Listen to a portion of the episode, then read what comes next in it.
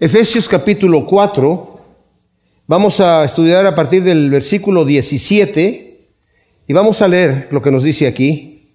Esto pues digo y requiero en el Señor, que ya no viváis como viven los gentiles en la futilidad de su mente, teniendo el entendimiento entenebrecido, totalmente ajenos a la vida de Dios, a causa de la ignorancia que hay en ellos por la dureza de su corazón, los cuales después que llegaron a ser insensibles, se entregaron a sí mismos a la sensualidad para practicar con avidez toda clase de impureza. Pero vosotros no aprendisteis así al Mesías, si es que en verdad lo oísteis y fuisteis enseñados en él, conforme a la verdad que está en Jesús. En cuanto a la antigua manera de vivir, despojaos del viejo hombre que está corrompido por los deseos engañosos y renovados en el espíritu de vuestra mente y vestidos ya del nuevo hombre que fue creado según Dios en la justicia y santidad de la verdad. Bueno, hemos estado viendo que en la primera parte del libro de Efesios, en los primeros tres capítulos, Pablo empieza que en el capítulo primero explota con una adoración del el plan que Dios tiene por nosotros. Y esto, ¿saben qué, mis amados? Es muy importante. Cuanto más conocemos nosotros a Dios, más nos enamoramos de Él. En cuanto más lo conocemos. No solamente conocerlo a través de la escritura, que es una forma de conocerlo, pero en un conocimiento de una relación con Él constante, en donde Él es nuestro pastor y estamos con Él en los momentos buenos y en los momentos malos. Pero sabemos que aún en los momentos malos, él está con nosotros, como dice David en el Salmo 23, aun cuando ande en el valle de sombra de muerte, no temeré mal alguno porque tú estarás conmigo. Tu vara y tu callado me infunden aliento, aunque yo no veo y, estoy en el valle de sombra de muerte, yo sé que tú estás ahí al lado mío y todas las cosas van a estar bien por cuanto tú estás allí. Y cuando podemos desarrollar esa relación con el Señor, definitivamente, como dice la Escritura, nos podemos encontrar en cualquier situación adversa, pero tenemos gozo. Porque ¿saben cuál es la diferencia de la felicidad y el gozo? La felicidad depende de las circunstancias que nos rodean, ¿verdad? Puede ser que te sacaste la, eh, lotería y fuiste a comprar un, te gastaste todo el dinero en un Lamborghini o lo que sé yo, el, el carro que más te gusta, ¿verdad? Y vas feliz y contento, ¿verdad? Mostrándolo en la calle y estás con una felicidad total hasta que te llega un tipo y lo choca y el carro queda destrozado y todavía no lo has asegurado. Entonces ahí la felicidad se tornó en, en problema. Pero el gozo es algo que se mantiene en el corazón y no depende de las circunstancias que nos rodean. Eso viene a través del conocimiento con el Señor. Bueno, nos ha estado diciendo aquí Pablo lo que el Señor ha hecho por nosotros el magnífico y glorioso plan de Dios para sus escogidos desde antes de la fundación del mundo, de ser bendecidos con toda bendición espiritual en Cristo, de ser hechos santos y sin mancha delante de Él, de ser adoptados como hijos de Dios por medio de Cristo, de ser herederos de Dios y sellados aún con el Espíritu Santo. Todo esto nos lo dice Pablo en su oración, ¿verdad? De adoración que está en el capítulo 1 del versículo 3 al 14. Y continúa diciendo, hace notar a los efesios que lo que eran antes de conocer a Cristo. En el capítulo 2 les dice, ustedes estaban muertos en sus delitos y pecados y estaban andando según el curso de este mundo y esclavos de los deseos de la carne conforme al príncipe de las tinieblas, siendo desobedientes y siendo por naturaleza hijos de ira. Esa era la condición, dice Pablo, en la que ustedes andaban anteriormente. Y esa es la condición en la que el mundo entero anda como hijos de ira, están muertos en delitos y pecados. Son muertos que no saben que están muertos. Son muertos caminando, pero ellos no saben que están muertos. Y nosotros andábamos así, pensando que estábamos bien, porque nos sentíamos fuertes, ¿verdad? Es engañoso el corazón, nos vemos vivos en la carne, pero espiritualmente estábamos muertos en nuestros delitos y pecados. Como el Señor les dice eh, en Juan, ¿verdad? A los, a los judíos, ustedes no quieren venir a mí y van a morir en sus pecados. Y sabemos que la condenación en la escritura le llama la muerte segunda, ¿verdad? Después Pablo muestra lo que Dios en su misericordia ha hecho. Nos dio vida, estando nosotros muertos, nos dio vida juntamente con Cristo, nos ha hecho sentar en los lugares celestiales con Cristo y nos está moldeando. Dice eh, en el capítulo 2, versículo 10, que somos su obra maestra, su poema. Nos está moldeando y es como un escultor que está esculpiendo la piedra, el trozo que está allí, y está grabando ahí la imagen de Cristo. Por eso nos duele cuando el Señor empieza a golpear esos pedazos que están mal puestos, que no deben estar allí.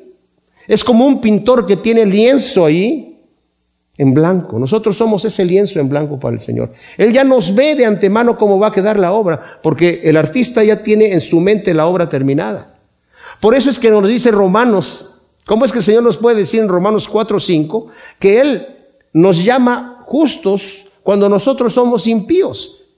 El Señor no miente, como puede decir este hombre es justo, pero es un impío. No, es que yo ya lo estoy viendo en la obra terminada. Ya lo estoy viendo en la obra terminada. Porque es un proceso que el Señor está haciendo. Nos está moldeando hasta llegar a la estatura de Cristo, a la misma imagen de Cristo Jesús. Qué tremenda cosa. Miren, si se dan cuenta, yo no sé, algunos de ustedes tienen más tiempo en el Señor que, otros y otros ni siquiera han empezado su caminar en el Señor. Pero quiero hablar a aquellos que ya tienen un poquito de tiempo caminando en el Señor. Por ejemplo, yo en mi caso tengo 46 años que acepté al Señor. Y me acuerdo que al principio me enamoré del Señor tremendamente. Pero había cosas que no me gustaban del Evangelio. Me chocaban. Que el Señor decía, pon la otra mejilla. ¿Por qué tengo que poner la otra mejilla? El que me pegue la mejilla derecha, ponle la, la izquierda. Señor, ¿por qué? ¿Por qué quieres que yo sea así? ¿Quieres que me vea como un cobarde? Porque de acuerdo a la carne, a mí me hubiera gustado que dijera, al que te pegue en la mejilla derecha, uy, pobrecito, ay papá. Al que te pegue la mejilla derecha le vas a apuntar con el dedo y le vas a decir, Shazam se va a convertir en ratón, ¿verdad? Para que sepan con quién se están metiendo con el hijo, un hijo del Dios Altísimo. No, ¿verdad? Eh, ora por tu enemigo, bendice al que te maldice. Había cosas que mm, como que las entendía, pero mm, es más bienaventurado, o sea, es más gozoso dar que recibir. Y yo, a ver, ¿cómo, Señor? Es, ¿Me va a dar más gozo que yo le dé 100 dólares a un individuo a que él me los dé a mí? ¿Qué tal si son mil? ¿Qué tal si son diez mil? ¿Verdad? Porque yo no entendía la mentalidad de Cristo, que es algo que se va formando, el Señor no, no, no, lo va formando. Y aquí Pablo lo va a decir, que tiene que haber una renovación de mente. Tiene que haber una renovación de mente. Y esa renovación es la que el Señor está haciendo con nosotros. Ahora que sabemos lo que Dios ha hecho por nosotros y con nosotros, Pablo pasa a descubrir la manera en que debemos vivir, de acuerdo a la nueva naturaleza que tenemos. Hemos muerto al pecado y somos vivos para Dios, andando de acuerdo a su voluntad en santidad, ya que Dios no justifica, fíjense bien, a los que tampoco santifica. Dios no justifica a los que no santifica. No podemos pensar que yo, el Señor me va a justificar y yo vivir una vida de pecado. No. Nos dice anteriormente, nos había dicho en el versículo 4 del, capítulo 1, según nos escogió en Él antes de la fundación del mundo, ¿para qué? Para que fuésemos santos y sin mancha delante de Él. Él nos escogió con ese objetivo. Ese es el producto final.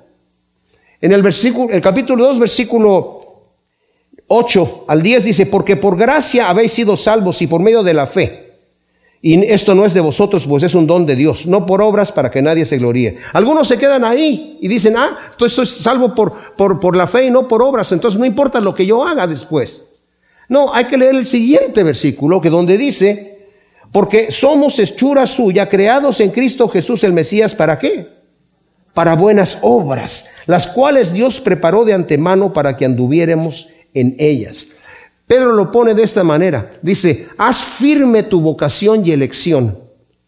¿Qué quiere decir esto? Asegúrate que eres un elegido de Dios. Mira cómo vives. ¿Vives como un escogido de Dios? ¿Vives una vida santa? Esto no quiere decir que vamos a ser perfectos porque la lucha con la carne se va a terminar hasta que nosotros estemos en la eternidad, mis amados. Pero aquí, Debe haber una lucha constante. Debemos aquellos que ya tenemos tiempo en el Señor poder ver un atrás y un presente. No somos lo que queremos ser, pero no somos lo que éramos antes. Y eso es lo que Pablo está ahora en esta parte del capítulo 4 al final. Empieza él a hablarnos de esto. Y la introducción primero empieza en el versículo 17. Esto pues digo y requiero en el Señor, que ya no viváis como viven los gentiles en la futilidad de su mente, teniendo el entendimiento entenebrecido, totalmente ajenos a la vida de Dios a causa de la ignorancia que hay en ellos por la dureza de su corazón. Pablo ha llamado a los efesios a guardar la unidad anteriormente, no a crearla, sino a guardarla, a mantenerla. Ahora nos llama a vivir en santidad. Dice, ya no vivan como vivían antes, como vivían el resto de la gente. Hace una demanda a los creyentes de parte del Señor a no vivir como los que no conocen a Dios y andan según la corriente de este mundo. Como dice eh, Juan en su primera carta, ¿verdad? En el eh, versículo, capítulo 2, versículo 15 y 17. Los deseos de los ojos, los deseos, la vanagloria de la vida, los deseos de la carne, son las cosas de este mundo. Y el mundo pasa y sus deseos. Y, el que ama las cosas del mundo, que es las cosas por las que el hombre natural vive, estos gentiles a los cuales está refiriendo aquí Pablo, por los deseos de los ojos, por los deseos de la carne, por la vanagloria de la vida. Eso es lo que la gente vive. Son ajenos a los caminos de Dios. No les interesa. Es más, voy a decirlo de otra manera, no pueden conocerlos, mis amados. El hombre natural no puede conocer las cosas de Dios. Dios se las tiene que revelar. Dios se las tiene que revelar. Cuando nosotros estamos anunciando el Evangelio a alguien, es muy importante que nosotros mantengamos en oración antes de hablar, a menos que el Señor lo ponga ahí de repente, pero aún así hay oraciones que se pueden hacer rapiditas, ¿verdad? Señor, interven tú en esta cosa. Sé tú el que hables a través de mí. Ábrele los ojos a este individuo para que pueda ver la luz de tu evangelio. Porque sin eso, la obra está, se tira, está tirada en el piso, ¿verdad? Entonces está diciendo Pablo, viven, esa gente vive de acuerdo a la futilidad y vanidad de su mente, que es contraria a la voluntad de Dios, ya que, como dice Romanos 8:7, la mente carnal no se sujeta a las cosas de Dios porque no puede. Dios tiene que hacer ese cambio. ¿Y cómo lo hace el Señor? Cuando nos acercamos al Señor. Vamos a ver, como lo hemos visto anteriormente, lo vamos a seguir viendo. Cuando el Señor dice, cuando escuches hoy su voz, no endurezcas tu corazón. Porque hay un día cuando el Señor nos habla, mis amados. No es como yo quiero y el día que yo quiero. Es como Él quiere y el día que Él quiere. Y si tú no escuchas la voz y sales de aquí diciendo, no sé qué, de qué habló ese individuo, no, era tu momento y hay de ti. Pero si escuchas la voz de Dios, no endurezcas tu corazón. Porque la persona que escucha el Evangelio y no responde, le hace más daño escucharlo que no haberlo escuchado. Porque después lo va a volver a escuchar y va a seguir duro, duro. Dios hace el milagro que en muchas ocasiones la persona escucha y escucha y no entiende, no entiende y de repente no sé qué pasó. De pronto comprendí lo que se estaba diciendo y entendí el amor de Dios y entendí que mi vida era una futilidad, era vana, era vanidad, no tenía, no me saciaba yo de esa agua. Como dice el Señor, el que beba de esta agua va a volver a tener sed, pero el que beba del agua que yo le voy a dar no va a tener sed jamás. Y el Señor me ofrece a que me acerque a tomar de esa agua de vida. Entonces Pablo está diciendo, les estoy exhortando a que no pueden, no vivan de acuerdo a los demás gentiles, o sea, a, la gente que no conoce a Dios, que andan en la futilidad de su mente, viven para nada. Dice, tienen entendimiento entenebrecido totalmente ajenos a la vida de Dios a causa de la ignorancia que hay en ellos por la dureza de su corazón. qué tremendo. Tienen el entendimiento entenebrecido, se entregaron a vanas especulaciones y su necio corazón fue entenebrecido, dice Romanos 1:21. Dice, la ira de Dios se revela con aquellos que con toda impiedad e injusticia detienen con injusticia la verdad. Habiendo conocido a Dios, no le glorificaron como a Dios y Dios los deja equivocados. Cierran los ojos y Dios los deja ciegos. Se tapan los oídos y Dios los deja sordos. Por eso el Señor dijo, por eso les hablo en parábolas, porque teniendo ojos no quieren ver, se quedan ciegos. Teniendo oídos no quieren oír, se quedan sordos. Teniendo corazón no quieren entender, se quedan entenebrecidos en sus mentes carnales. Creyendo su propia mentira. Es tremenda. Alejados de la vida que proviene de Dios a causa de la ignorancia que los domina. Les voy a decir una cosa, mis amados. El ateísmo, el no creer en Dios, es una ignorancia voluntaria. No es que la persona le, haga falta algún tipo de demostración de que Dios está ahí. El ateísmo es voluntario.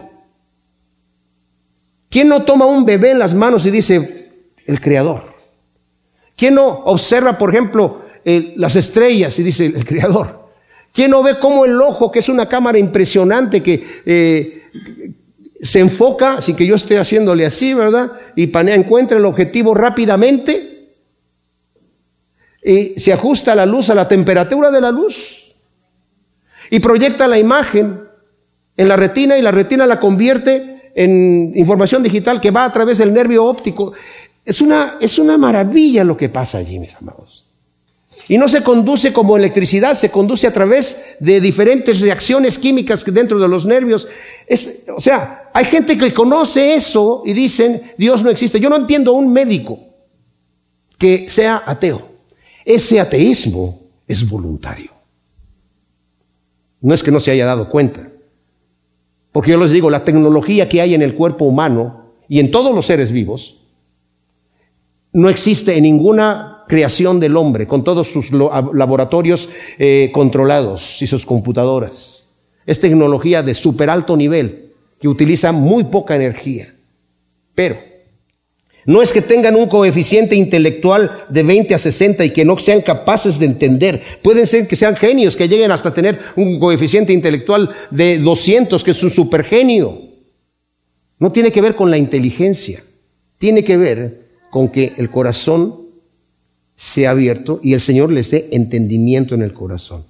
Porque el Evangelio, mis amados, hasta un niño lo entiende. Hasta un niño lo entiende. No tiene que ver con eso. Y es por la dureza de su corazón que con toda impiedad e injusticia obstruye la verdad. Les leí esto en una ocasión, los voy a volver a leer. Albert Einstein, o sea, tremendo eh, inteligentísimo hombre, ¿verdad? Dice, qué cosa tan extraña es que aquí estamos todos por azar, sin saber de dónde venimos o a dónde vamos, solo comiendo y bebiendo y viendo pasar el tiempo, tratando de darle sentido a todo esto. Con toda la sabiduría y la inteligencia, la vasta inteligencia que tiene este hombre, no ha sido capaz de ver eso.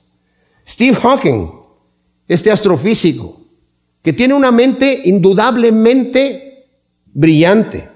Si no hay Dios, él ya supone que no hay Dios, y hemos evolucionado por casualidad a través de millones de años, entonces todo lo que sucede, sea bueno o malo, debe considerarse como el resultado de sucesos que suceden al azar de, indiferencia ciega y despiadada.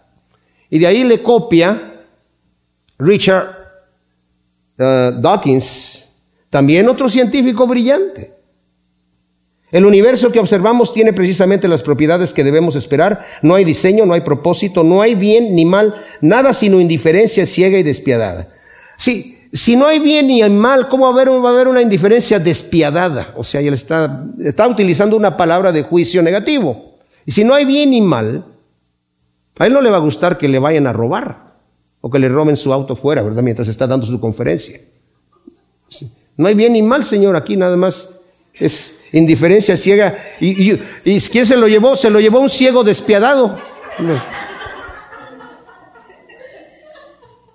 Y también dice Steve Hawking, el universo, fíjense, yo estaba viendo un video en, en, YouTube de Steve Hawking, en donde está toda la gente así como, wow, el hombre este, tremendo. El universo se creó a sí mismo de la nada hace cinco mil millones de años. O sea, le está diciendo, hace cinco mil millones de años observamos en el universo en la trayectoria de las galaxias y nos damos cuenta que hubo un Big Bang, que le llaman, que toda la, energía de repente apareció, explotó y se va expandiendo a través del universo hace cinco mil millones de años. Pero ¿cómo es, de dónde surgió todo eso? Y dice este señor, pues obviamente el universo se creó a sí mismo. Ah, la primera ley de termodinámica dice que la materia no se crea, no se pierde y solamente se transforma.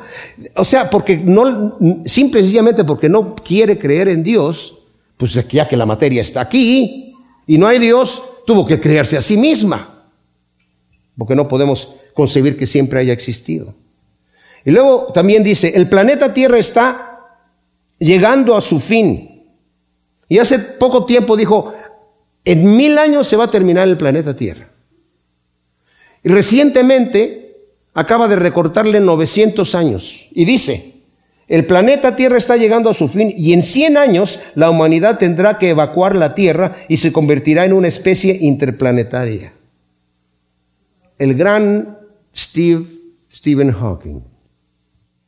Perdieron, ¿por qué, ¿por qué dicen esto? Porque su corazón está endurecido y no quieren saber la verdad. Dice la escritura, ya que el hombre no quiso conocer la verdad a través de la sabiduría, Dios se gozó que el Evangelio ahora sea predicado a través de la locura de la predicación. Porque es una locura que un hombre limitado y torpe hable de las cosas de Dios a otro hombre. ¿Por qué Dios no se revela a sí mismo? Que Él sabe la condición intelectual de cada persona. Porque el hombre no ha querido. Dios ya se reveló a sí mismo. Dice Pablo allí, en Romanos 1. Dice, lo infinito de Dios, su poder y su deidad se hacen claramente visibles por medio de las cosas hechas, de modo que no tienen excusa. La firma de Dios, la huella digital de Dios está puesta en toda la creación. Y vemos una perfección impresionante. Yo ah, no sé por qué ahí en, mi casa, en el jardín que tengo atrás, llegan siempre los chuparrosas, ¿verdad? Los colibríes. Allí Ah, les gustan las florecitas que tenemos allí y los veo de cerca, la precisión con la que van volando así. El hombre no lo puede hacer eso, no puede crear una máquina así con todos sus laboratorios y todos sus equipos, ¿verdad? Y toda la precisión que vemos, como les digo, en los seres vivos, mis amados, es impresionante. Dice, no tienen excusa, no tienen excusa.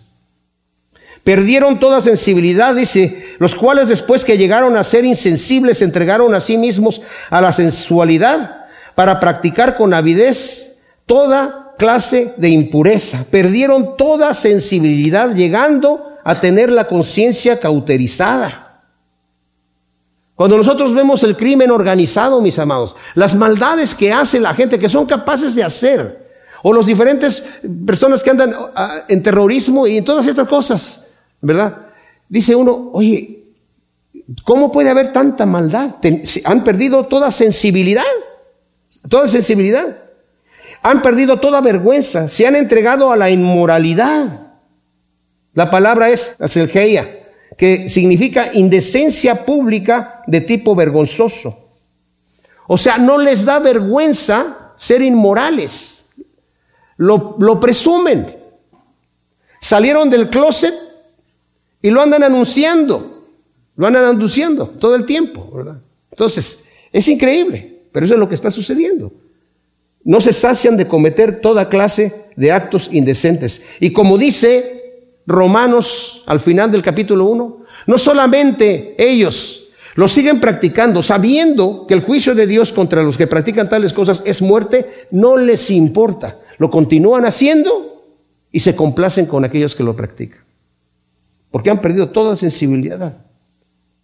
Luego en el versículo 20 del capítulo 4 de Efesios, después que nos acaba de decir esta advertencia tremenda, voy a volver a leer del versículo 17, esto pues digo y requiero en el Señor, y esta palabra requiero es enfática, que ya no viváis como viven los gentiles, o sea, los que no conocen a Dios, en la futilidad de su mente, teniendo el entendimiento entenebrecido, totalmente ajenos a la vida de Dios a causa de la ignorancia que hay en ellos por la dureza de su corazón, los cuales después que llegaron a ser insensibles, se entregaron a sí mismos a la sensualidad para practicar con avidez toda clase de impureza. Pero vosotros no aprendisteis así al Mesías, si en verdad lo oísteis y fuisteis enseñados en él conforme a la verdad que está en Jesús. Ahora, imagínense ustedes, la ciudad de Éfeso, mis amados, era probablemente la ciudad más rica de aquel entonces, pero también había ahí mucha sensualidad. Estaba una de las siete maravillas del mundo antiguo, el templo de la diosa Diana, que su adoración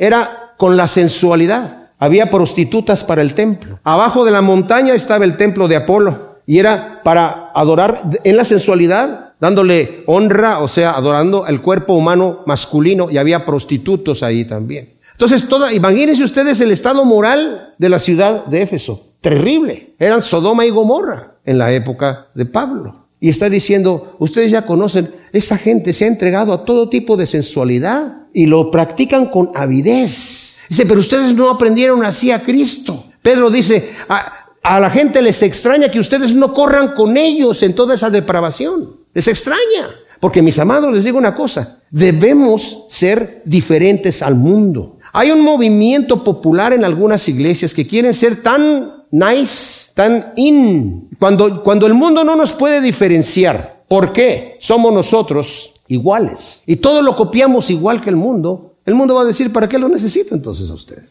Es lo mismo. No, tenemos que ser diferentes. Dice, ustedes no aprendieron así al Mesías, si en verdad lo oísteis y fuisteis enseñados en él. Aprendemos todo lo que Él es, lo que hace y lo que sigue haciendo. Él nos enseña, nos rodea y habita en nosotros, moldeándonos hasta llegar a ser como Él, porque somos, como dije anteriormente, su obra maestra. Y eso me maravilla, y lo he repetido y lo voy a seguir repitiendo, mis amados, porque tenemos que meterlo en nuestro corazón, saborearlo y atesorarlo. Que el Señor me diga a mí que yo soy su obra maestra.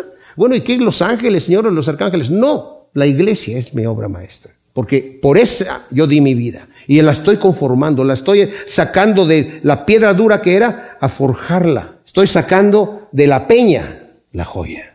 Y es lo que el Señor está haciendo con nosotros. Ahora, es interesante cuando dice aprender a Cristo, en el versículo 21 dice, si en verdad lo oísteis y fuisteis enseñados en Él. Los efesios pudieran haber dicho, nosotros no oímos a Cristo predicar. Cristo nunca fue a Éfeso a predicar. Dice, si en verdad lo escuchaste a Él. Pero en realidad no se está refiriendo tanto a que Jesucristo haya ido allí, porque anteriormente también, en el versículo 14 del capítulo 2 dice, porque Él es nuestra paz, que de ambos hizo uno y derribó la pared intermedia de separación, es decir, la enemistad, aboliendo en su carne la ley de los mandamientos dados en reglamentos para crear en sí mismo de los dos un solo y nuevo hombre, haciendo la paz y reconciliar con Dios a ambos en un solo cuerpo por medio de la cruz, matando en ella la enemistad, y vino y anunció las buenas nuevas de paz a vosotros que estabais lejos y paz a los que estaban cerca. ¿Cuándo fue Cristo Jesús a Éfeso? Pues fue a través de la boca de Pablo. ¿Cómo nos habla el Señor hoy en día aquí? A través de la escritura, a través de la predicación. A eso se está refiriendo. Y por eso dice, ustedes no aprendieron así al Señor, sino, como dije, Aprender a Cristo es conocerle de manera íntima en una relación que nos transforma y nos enamora cada día más de Él. Cristo nos enseña por medio de la predicación, como dije, la lectura de la palabra, ya que la palabra, mis amados, es la boca de Dios. Y es solo a través del poder del Espíritu de Dios que mora en nosotros que podremos nosotros ser imitadores de Cristo Jesús. Fíjense que lo que nos dice el Señor, los mandamientos que el Señor nos da que debemos hacer en la Escritura, son imposibles son imposibles para el hombre natural. Cuando leemos nosotros en Primera de Juan, en el segundo capítulo, es tremendo porque uno puede sentirse presionado o deprimido el versículo primero del capítulo 2 dice, hijitos míos, estas cosas escribo para que no pequéis, y si alguno peca, abogado tenemos ante el Padre a Jesús el Mesías, el justo, el cual es la propiciación por nuestros pecados, y no solamente por los nuestros, sino también por los de todo el mundo. En esto sabemos que lo hemos conocido si guardamos sus mandamientos. El que dice, yo le conozco y no guarda sus mandamientos, es mentiroso y la verdad no está en él. Pero el que obedece su palabra, en este verdaderamente se ha perfeccionado el amor de Dios. Por esto pues sabemos que estamos en él. Luego dice el versículo 6, el que dice que permanece en Él, debe andar como Él anduvo. Imposible, imposible. Para el hombre natural es imposible. Pero cuando tenemos el Espíritu de Dios en nosotros trabajando, mis amados, dice Pedro en su segunda carta, en el primer capítulo, que es por medio del poder de Dios que nos ha dado en nuestro corazón que podemos vivir literalmente como Dios manda. Es por medio del poder de Dios. Cuando nosotros nos dejamos guiar por el Espíritu de Dios, vamos a estar haciendo la voluntad de Dios. No nos vamos a ver perfectos porque somos carnales, pero Dios nos va a estar sonriendo, nos va a decir, así se hace la cosa, amigo, ¿verdad? Porque estamos dejándonos guiar por su Espíritu Santo. Y es lo que está diciendo aquí. Luego dice, en cuanto a la antigua manera de vivir, Despojaos del viejo hombre que está corrompido por los deseos engañosos y renovaos en el espíritu de vuestra mente. Vestíos ya del nuevo hombre que fue creado según Dios en justicia y santidad de la verdad. Eh, estos mandamientos no son mandamientos frescos. ¿No está diciendo Pablo, quítate el vestido viejo que traes puesto? Les está hablando a los efesios que ya les ha predicado el Evangelio y que ya han recibido a Cristo. Desafortunadamente la traducción está hecha así. Dice, por ejemplo, la nueva versión internacional lo traduce así, con respecto a la vida que antes llevaban, se les enseñó que debían quitarse el ropaje de la vieja naturaleza, la cual está corrompida por los deseos engañosos y ser renovados en la actitud de su mente y ponerse el ropaje de la nueva naturaleza creada a imagen de Dios en verdadera justicia y santidad. Estos verbos están en tiempo auristo, que es un tiempo del antiguo griego que significa está en el pasado, pero continúa hasta el presente. Es algo que ya sucedió, pero todavía está así. Se quitaron el ropaje y lo todavía lo tienen quitado. Y se pusieron el nuevo y todavía lo traen puesto. ¿Me explico? Entonces aquí está diciendo Pablo, en cuanto a la antigua manera, ya se han despojado ustedes, por gracia se arrepintieron y recibieron por fe el nuevo nacimiento y se han vestido así del nuevo hombre creado según Dios a la imagen de Cristo. Miren, por ejemplo, si le dan más adelantito está Filipenses y luego está Colosenses. En el capítulo 3 de Colosenses, para que veamos el paralelo Dice aquí en el versículo 9, no mentáis los unos a los otros, ya que os habéis desvestido del viejo hombre con sus prácticas y revestido del nuevo, el cual conforme a la imagen del que lo creó, se va renovando hasta el conocimiento pleno, donde no hay griego ni judío, circuncisión ni incircuncisión, bárbaro, escrita, esclavo o libre, sino que el Mesías es todo en todos. O sea, esa es una acción que ustedes ya hicieron cuando llegaron ante el Señor y fueron despojados de ese viejo hombre. Pero ahora les está diciendo Pablo, porque saben que nosotros sabemos, mis amados, que aunque ya hemos aceptado a Cristo como nuestro Salvador y hemos dado el paso de fe de seguir al Señor y le hemos jurado obediencia al Señor, nuestra carne nos jala. Pablo le dice a los Gálatas, hay dos naturalezas en nosotros. Qué bonito fuera que yo llegara delante del Señor y le dijera, Señor, me arrepiento de toda mi vida pasada. Yo sé que por fe voy a ser lleno de tu Espíritu Santo. Ahora te pido, Señor, que tú completamente mortifiques la carne. Yo ya no quiero pecar más. No quiero pecar más, nunca más. Imposibilítame a pecar. Atrofia mis pecados en mí. De manera que yo me levante de aquí y solamente haga tu voluntad. Eso es lo que quiero hacer. No sucede así. No sucede así. Quisiéramos. Yo que el Señor me tocara así, me levanto así como, heme aquí, Señor, envíame a mí. ¿Verdad? Pero ah, es una lucha constante, mis amados. Es una lucha que todos sabemos que la tenemos. Ahora, en contraste con los versículos 17 y 18, donde leímos, esto pues digo y requiero en el Señor que ya no viváis como viven los gentiles en la futilidad de su mente, teniendo el entendimiento entenebrecido totalmente ajenos a la vida de Dios a causa de la ignorancia que hay en ellos por la dureza de su corazón. En contraste con eso, Pablo les exhorta a renovar el espíritu de su mente a través de la operación del Espíritu Santo. Hay una renovación de la mente, como nos lo dice en Romanos 12, 1 y 2, ¿verdad? Presenta tu cuerpo en sacrificio vivo, santo y agradable a Dios, que es lo que sabes que tienes que hacer. No te conformes a este siglo, sino ser renovada tu mente. ¿verdad? Deja que el Señor renueve tu mente, te vaya transformando, te vaya cambiando, te vaya transformando hasta llegar a la imagen de Cristo Jesús. Ese es el propósito de Dios en nosotros. Pero les digo una cosa, el hecho de que el Espíritu Santo vive en mí, Dios no me quita mi libre albedrío.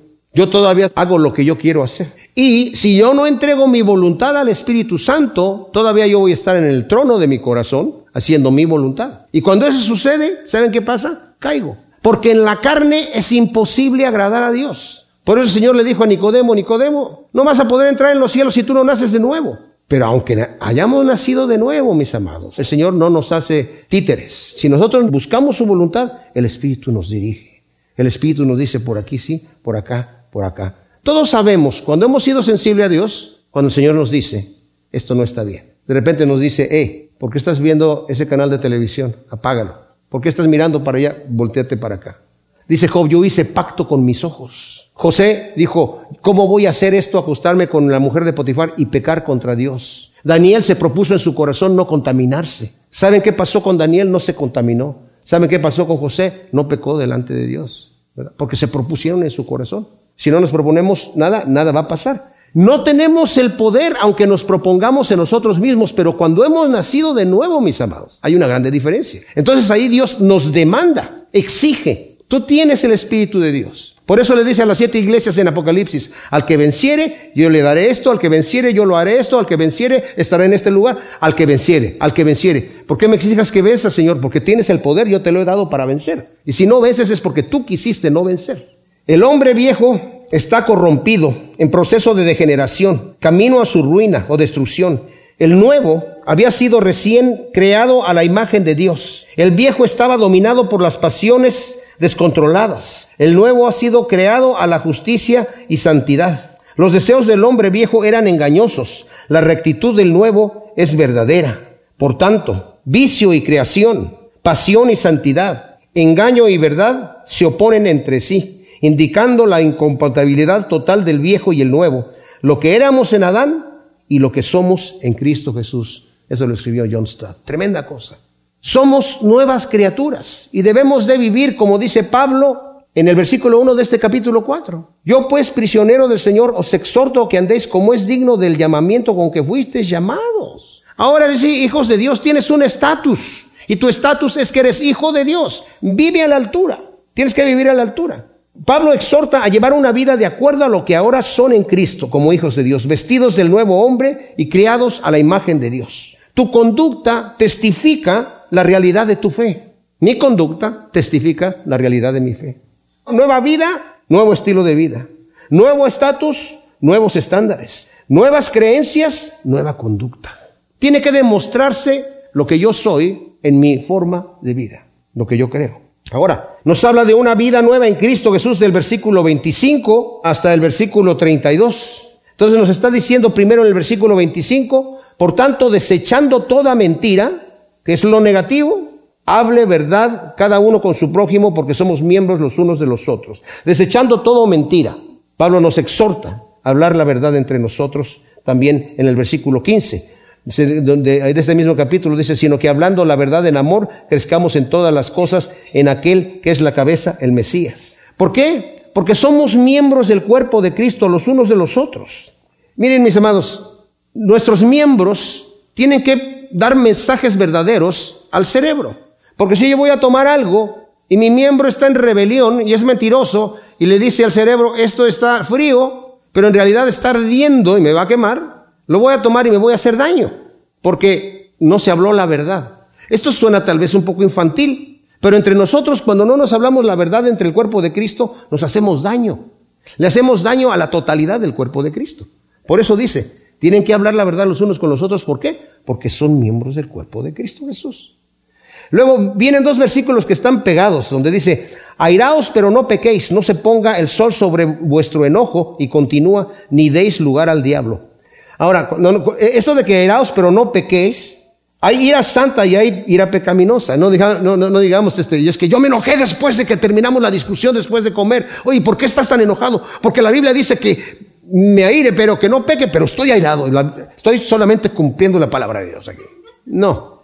O sea, hay una ira santa y podemos nosotros por nuestro temperamento empezar a, a dejarnos llevar, pero dice, eh, cuidado, no peques, no peques. Nosotros tenemos el ejemplo de la ira santa, ¿verdad? La ira de Dios aquí en el 5.6. Dice, nadie os engañe con palabras vanas porque por medio de estas cosas viene la ira de Dios sobre los hijos de desobediencia. Jesús en Marcos 3.5, cuando está en la sinagoga y había un hombre con la mano seca y lo estaban tentando para ver si lo sanaba y les dice, ¿qué es lícito hacer bien o mal en el sábado? Y no le contestaban. Y dice, y los miró con enojo por la incredulidad de ellos. Y al hombre le dijo, extiende tu mano. Y también está la indignación de David en el Salmo 119, 53. Dice, no me enojo y no me indigno yo con aquellos que aborrecen tu palabra. Esa es la ira santa. Pero la ira descontrolada y pecaminosa enciende una luz roja de precaución. El enojo, mis amados, es consecuencia de haber sido ofendido el amor propio o el interés personal. El enojo da fácil entrada al diablo, por eso dice, no des lugar al diablo. Fíjense que no menciona ningún otro pecado en relación con esto. Lo puede decir también, pero en relación a la ira. Airaos, pero no pequéis, no deis lugar al diablo. Mete el, pie ahí y, y se mete y al rato hace un relajo ahí. ¿Verdad? Es fácil entrada, el enojo es fácil entrada al diablo que aprovecha la ocasión para encender la chispa del odio, del rencor o de la envidia. Y en conexión con la ira, Pablo, como dije yo, nos advierte a no dar lugar al diablo, que tornará la ira en odio, rencor o envidia hasta alcanzar todas sus malas consecuencias. Dice el versículo 31, sea quitada de vosotros toda amargura, enojo e ira, e, y grito airado y maledicencia junto con toda maldad. Entonces, en el versículo 28 dice, el que hurtaba no hurte más, sino que trabaje haciendo con las propias manos lo bueno para que tenga que compartir con el que tiene necesidad. No robarás es el octavo mandamiento del decálogo. Era costumbre de los esclavos en esa época robarle a sus amos. Se sentían que tenían el derecho porque eran esclavos. Pero como cristianos debemos operar con rectitud y no porque todos lo hacen, si todos lo hacen, ¿verdad? ¿Qué tanto es tantito? Aquí nadie ya que robar también es tomar largos descansos en mi trabajo, no utilizar el tiempo del trabajo para el cual estoy recibiendo remuneración. Hay cristianos que en su trabajo los manda el jefe a llamar y los reprende porque se pusieron a predicar en el trabajo. Ay Señor, te doy gracias por la opresión, ¿verdad? Porque estoy padeciendo por causa del Evangelio. No. Si estás trabajando en tu trabajo, tienes que trabajar. Y hacer por lo que te están pagando, ¿verdad? En tu tiempo libre puedes hablar de las cosas de Dios. Y eso también es robar. La exhortación es en lugar de robar, despojando al prójimo, debemos trabajar con nuestras manos para ayudar a los necesitados. A veces yo me quedo sorprendido cuando veo a una persona en la calle que dice, trabajo por comida. Pues órale, no se ve mucho que estás haciendo algo, ¿verdad?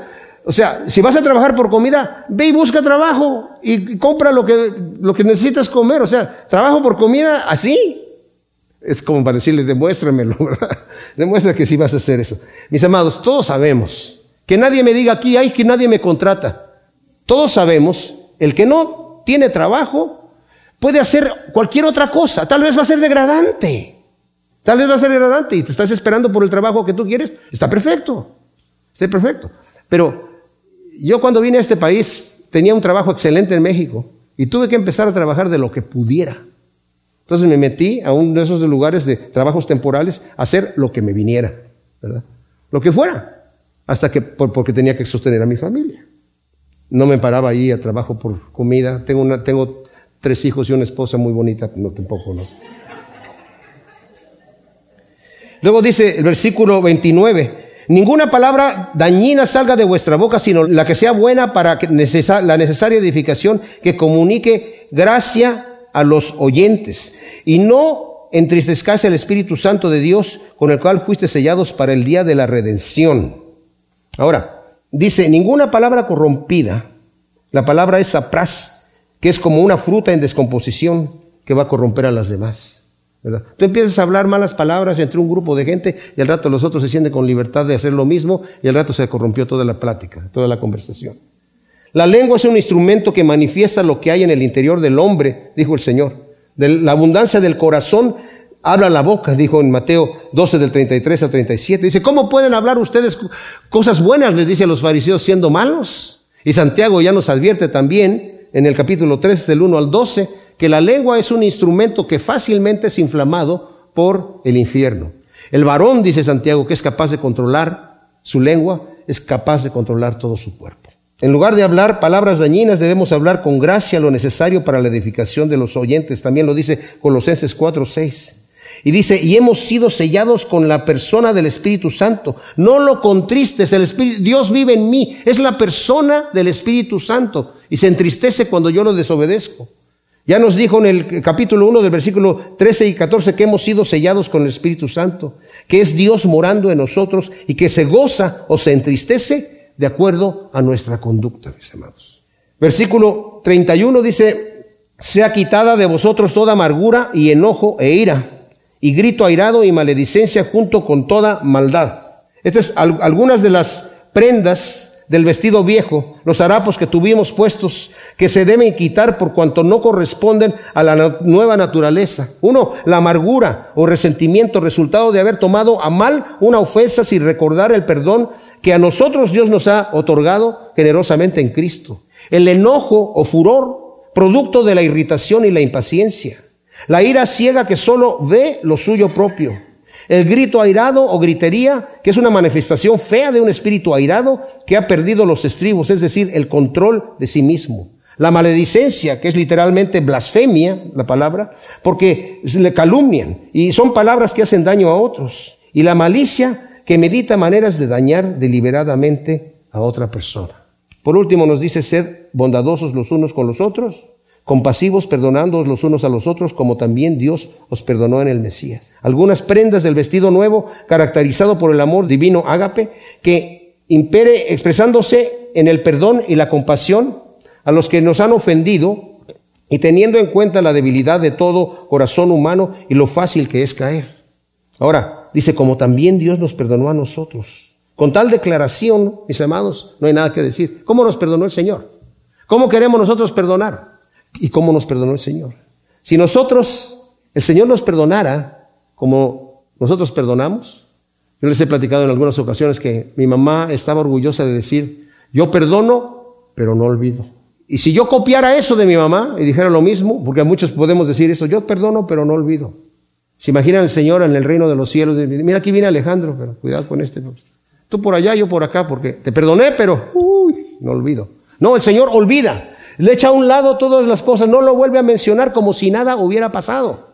¿Verdad? Y nosotros debemos de perdonar de la manera en la que Dios nos perdona, mis amados. ¿Saben qué? En ese, en ese, eh, eh, em, les he hablado de esa parábola que el Señor tiene ahí en Mateo 18, 21 a 35, que había un rey que le debía, uno de sus súbditos le debía 10 mil talentos, que son 60 millones de denarios, que sería equivalente ahora más o menos a unos 4 mil 600 millones de dólares. Y él le decía, por favor, perdóname y te lo pagaré. Y viendo que no podía, porque lo iba a vender a su mujer, a sus hijos y todo, él dice, no, no me vas a poder pagar, mira, te lo perdono. Y saliendo se encontró con un consiervo que le debía 100 denarios, que es tal vez como 10 mil dólares, tomando la misma, el mismo valor, que sí los pudo haber pagado. Y dijo, tenme paciencia y te lo pagaré. Ninguna paciencia te voy a meter a la cárcel, a ti y a tu mujer también, y que se vendan como esclavos. Y cuando lo escuchó el rey, lo llamó al otro y le dijo, oye, ¿no te perdoné una deuda porque me rogaste? Y no la podías pagar. ¿No debías haber hecho lo mismo con tu consiervo? Ahora, ¿sabes qué? Te dije que te perdoné no te perdono, me debes todo. Y lo, entregó a los verdugos. Y dijo el Señor, así hará vuestro Padre Celestial con vosotros si no perdonáis de todo corazón a los hombres sus ofensas. Así que nos empieza a hablar aquí de instrucciones prácticas que solamente se pueden lograr, mis amados, con el poder del Espíritu Santo. Gracias Señor te damos por tu palabra. Te pedimos que tú grabes estas verdades en nuestro corazón, Señor, y que produzcan en buena tierra su fruto asiento por uno en el nombre de Cristo Jesús. Amén.